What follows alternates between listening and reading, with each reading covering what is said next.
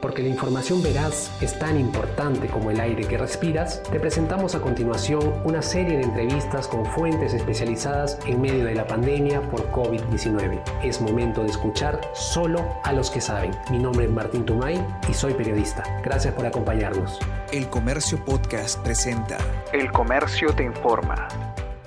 Hola amigos del comercio, ¿qué tal? Gracias nuevamente por acompañarnos, gracias nuevamente por seguir con nosotros. Tengo el gusto de presentar a Sofía Carrillo, ella es peruana, afrodescendiente, periodista, activista por los derechos humanos, activista de la comunidad afroperuana. ¿Cómo está Sofía?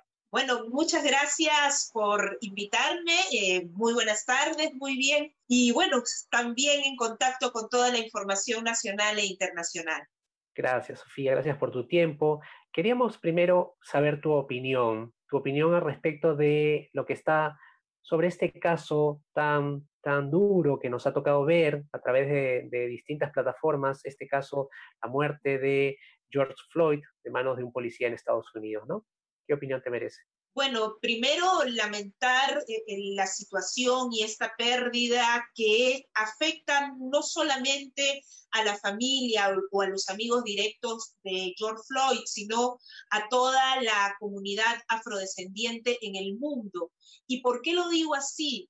Porque este no es un hecho anecdótico. Esta situación se da de manera constante y hay reportes de esto en Estados Unidos y además a nivel internacional ya Naciones Unidas en reiteradas oportunidades ha señalado que existe una deuda histórica con las y los afrodescendientes y precisamente a partir del racismo estructural que viven las sociedades, estos pueblos siguen siendo eh, víctimas de discriminación, de desigualdad y de racismo. Entonces, esto no es aislado, esto es algo que se da de manera continua, que evidencia cómo el racismo puede manifestarse de distintas maneras, en este caso en un asesinato, ¿no? Y, y es importante que tomemos conciencia de cómo incluso las instituciones pueden respaldar este tipo de actos. Y justamente leía en información, que tenemos amplísima información en la, en la, en la sección Mundo del Comercio, eh, este caso ha generado una ola de protestas en Estados Unidos con disturbios que no habían sido vistos desde la década de 1960, cuando se dio el movimiento por los derechos civiles de los afrodescendientes. Y, y nada, y justamente va a lo que dices, ¿no? Hay una gran deuda por los afrodescendientes a nivel general. Eh, y la pregunta ahora puntual, quizás estamos muy lejos en el Perú de, de una situación similar a la que vive Estados Unidos. Quizás, ¿qué opinas tú al respecto, Sofía? Bueno, hay diferencias en la manera como se manifiesta el racismo en Estados Unidos y en el Perú, ¿no? Eh, quizás en Estados Unidos eh, es mucho más, entre comillas, fácil identificar las prácticas discriminatorias porque además se ha trabajado mucho en eso. Sin embargo, en el Perú el racismo es mucho más, eh, más discreto, entre comillas, ¿no? el racismo es de manera distinta se da a través de la exclusión que puede manifestarse en espacios de educación, en espacios de salud. Cuando hablamos de pobreza, por ejemplo, no, no es gratuito que más del 30% de afrodescendientes esté en situación de pobreza, a diferencia de las personas blancas y mestizas que son un 16%, un poco más. Eso es consecuencia del racismo estructural, es consecuencia de eh, la historia que finalmente trae consigo eh, prácticas discriminatorias, excluyentes. Entonces, haciendo la salvedad de las diferencias, no debería tomarse como menos graves estas situaciones, porque impiden desarrollo, impiden desarrollo de personas, de comunidades, impiden posibilidades eh, incluso a nivel de calidad de vida, afectaciones a la salud, a la salud física, a la salud mental, a la salud social. Entonces, esta, esta es la situación que aún vivimos en el Perú, donde eh, vemos las estadísticas, vemos los resultados, lo que registra el censo sobre las condiciones de vida de los afrodescendientes con respecto a las personas blancas y mestizas en las mismas condiciones, hablando de personas que habitan en zona de costa, por ejemplo, para no tomar otras variables que se consideran cuando se refieren a pueblos indígenas, ¿no? Entonces, tenemos que actuar de inmediato y tendríamos que tener una respuesta eh, planteando cambios estructurales en la sociedad para que realmente esto eh, se modifique, ¿no? Claro, y justamente te pediría, pero dentro de un ratito quizás, eh, que nos detalles estos cambios estructurales que se deberían plantear y poner justamente en estos momentos, pero antes yo justamente tengo estaba revisando, hace algunos años sufriste un, episodio de discriminación un funcionario de migraciones, y justamente una frase que tú dijiste hace algunos años fue, el racismo es una situación dolorosa y los afroperuanos seguimos sufriendo de discriminación. Entiendo que eso fue hace un par de años. ¿Cuánto crees tú que ha cambiado? Quizás, no sé, ya tú me lo dirás, para mejor o para peor, estando ahora en el 2020, ¿no? Bueno, creo que es importante dar cuenta de los últimos años y de los cambios a nivel institucional que se han dado.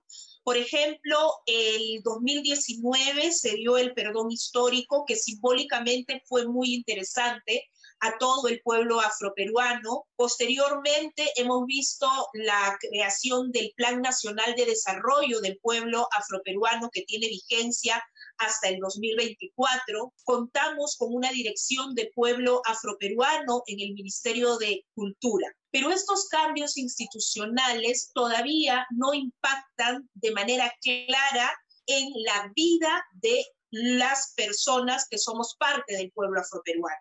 Entonces, en ese sentido, necesitamos que desde el Estado y todas sus instancias se planteen políticas afirmativas orientadas precisamente a plantear modificaciones en torno a aspectos vinculados a salud, a educación, a empleo.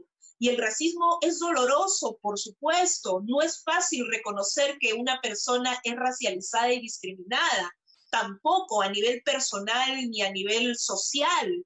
Incluso seguramente en las redes sociales van a empezar los ataques por plantear este tipo de comentarios y es algo que vivimos diariamente quienes decidimos hacer explícita eh, la denuncia en contra de prácticas discriminatorias. Entonces, hay necesidad de decir, hay necesidad de dar testimonio y también de señalar que si bien es cierto, eh, yo tengo en estos momentos la oportunidad de compartir, hay muchas personas que están trabajando en sus espacios, que están viviendo situaciones de discriminación y que quizás no han tenido la oportunidad de decirlo o no tienen clara los canales de denuncia, porque en eso también hay ausencias, ¿no?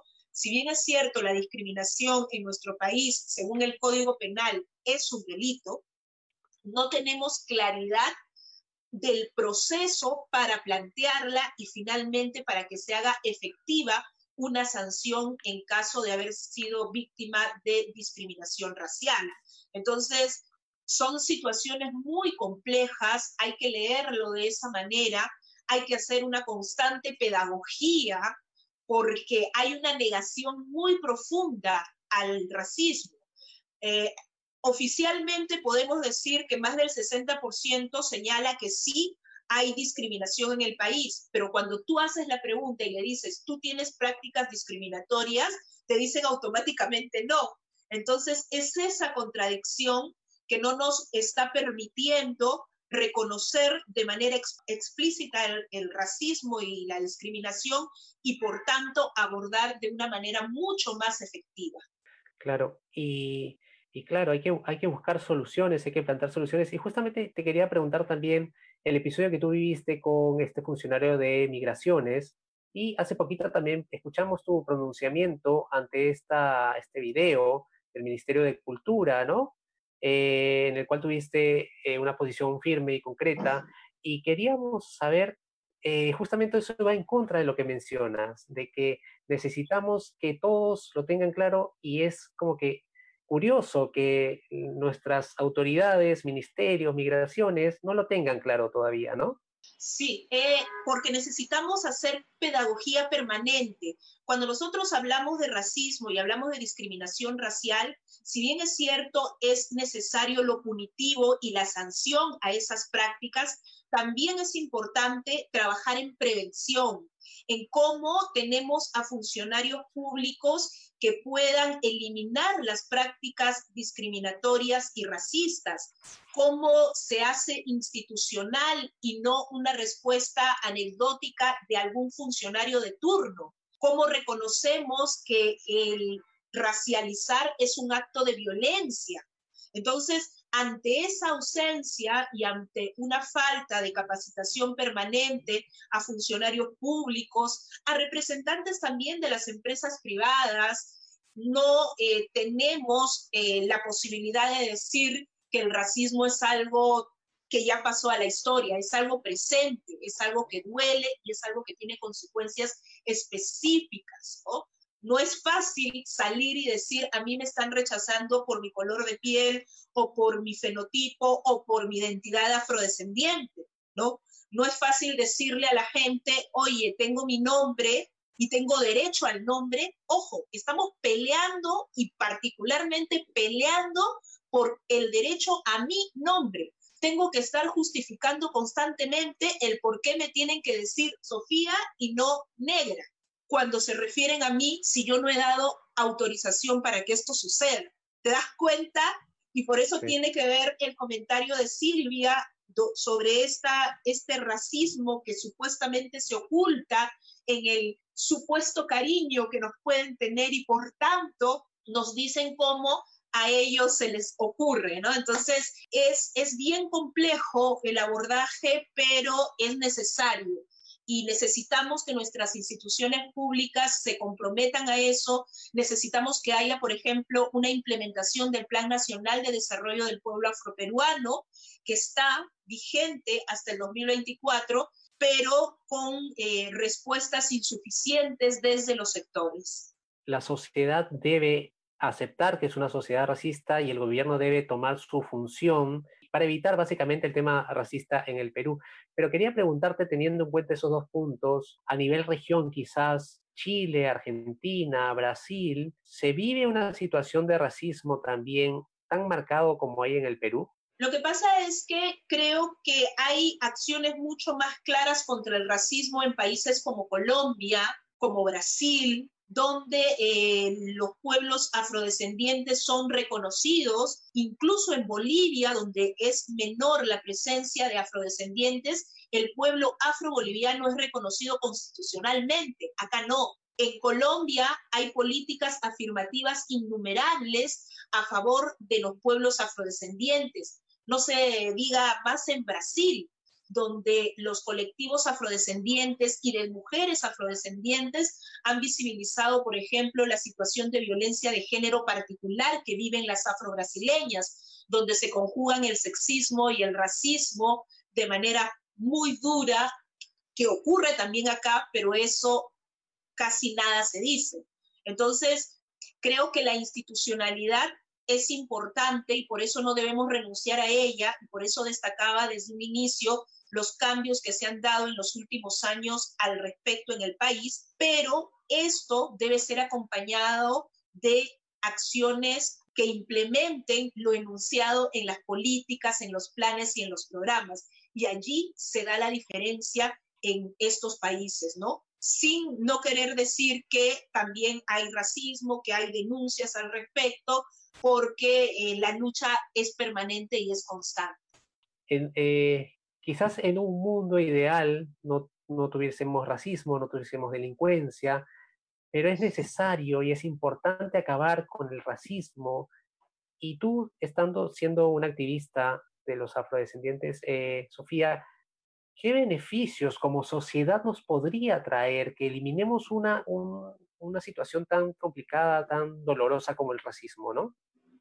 el eliminar el racismo no solamente beneficia a los pueblos históricamente discriminados, llámese pueblos afrodescendientes y pueblos indígenas originarios, andinos y amazónicos, beneficia al país en general, porque obviamente tendremos la posibilidad de aprovechar en el buen sentido de la palabra las potencialidades que tenemos todos los ciudadanos y ciudadanas en nuestros países.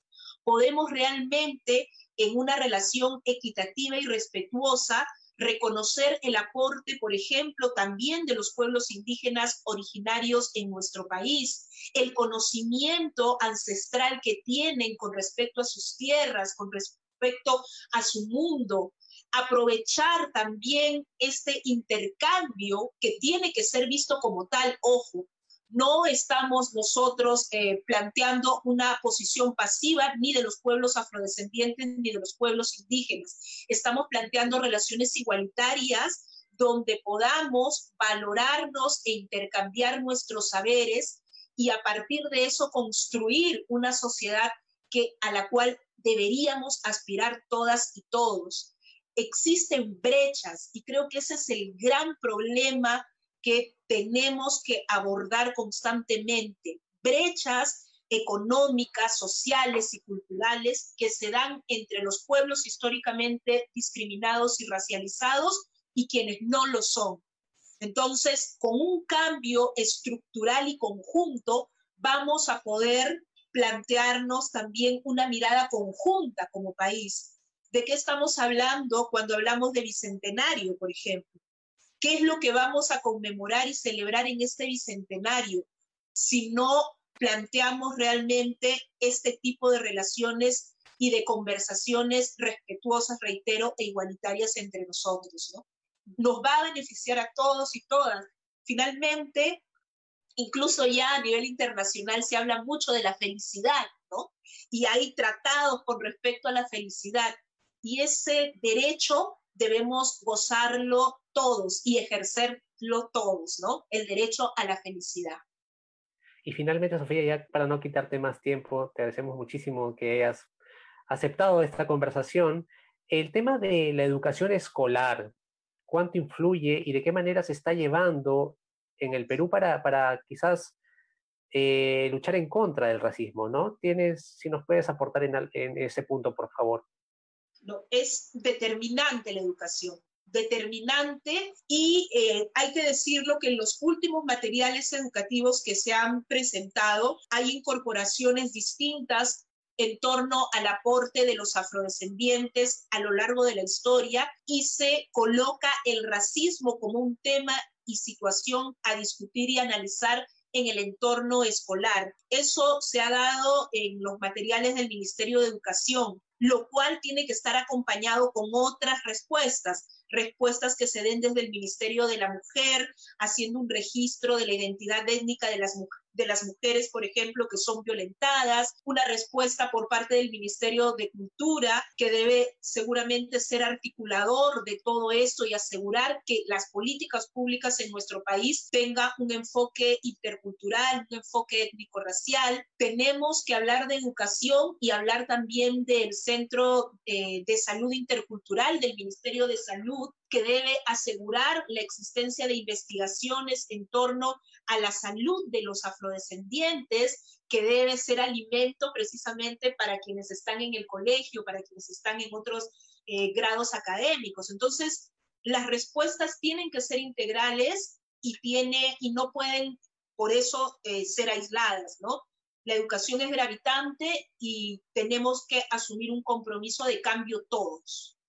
Genial, Sofía. Y ya para cerrar, eh, ¿cómo crees que termine esta situación tan complicada que vive Estados Unidos, ¿no? Porque cada cierto tiempo vemos una situación similar, no es algo nuevo lo que está pasando en Estados Unidos. Eh, ya quizás una interpretación más internacional hacia dónde vamos en Estados Unidos con esta situación, ¿no? Bueno, creo que tiene que ver con todo lo que ha venido pasando también en los últimos años en Estados Unidos, con el actual presidente, con la, situación que están viviendo los afroamericanos y latinos precisamente ante esta gestión. Entonces, no son hechos aislados. Esperamos obviamente que la situación cambie. Esperamos también que haya una respuesta clara por parte de, del gobierno estadounidense donde eh, se responda a las demandas de los afroamericanos, ¿no? Esta fiscal que procesó o no procesa al policía de manera adecuada, que haya una respuesta institucional de la policía para que estas situaciones y estos agravios acaben, ¿no? Hay mucho reproche también por parte de quienes están, que ven desde afuera la situación, ¿no? Y acusan de violentos a los afroamericanos. Y lo único que nosotros podemos decir es que la violencia la, fue la que ejecutó este policía contra los afroamericanos, contra este ciudadano afroamericano. Y si bien es cierto, obviamente vamos a siempre apelar a la paz y al entendimiento y al respeto, también hay que comprender el nivel de indignación y de frustración que puede existir, que finalmente te acompaña a lo largo de toda tu vida, porque esa persona afroamericana que ha salido a las calles no lo hace solamente por Josh, lo hace por lo que él ha vivido a lo largo de toda su vida. Y eso es lo que no se quiere entender. Cuando nosotros salimos cuando en estos momentos yo estoy hablando de racismo, no lo estoy diciendo porque ayer me insultaron en el Twitter o porque salgo a la calle y me siguen insultando. Estoy hablando de todo un proceso de vida como niña, como adolescente y como mujer afrodescendiente. Y me permito hablar de manera personal, no queriendo circunscribir esto al ámbito privado, sino para entender que esta situación es la que puede estar viviendo una niña, un adolescente afrodescendiente en estos momentos en el país. Y por eso hacia ellas sí me gustaría dirigirme, ¿no? Que es posible también conquistar nuestros sueños, que es posible no perder la alegría y las ganas y las fuerzas, que tenemos también un mensaje esperanzador para que esta situación cambie, que tenemos siglos de resistencia y que esa fuerza que necesitamos la vamos a encontrar dentro de nosotros mismos y desde nuestros ancestros y nuestras ancestras que han sido esclavizados. Si ellos y ellas han podido, ¿por qué nosotras y nosotros no? y vamos a seguir resistiendo con alegría, con fuerza y obviamente con optimismo también. Muchas gracias por habernos escuchado y ya saben, la buena información es poder. Esto fue El Comercio Podcast.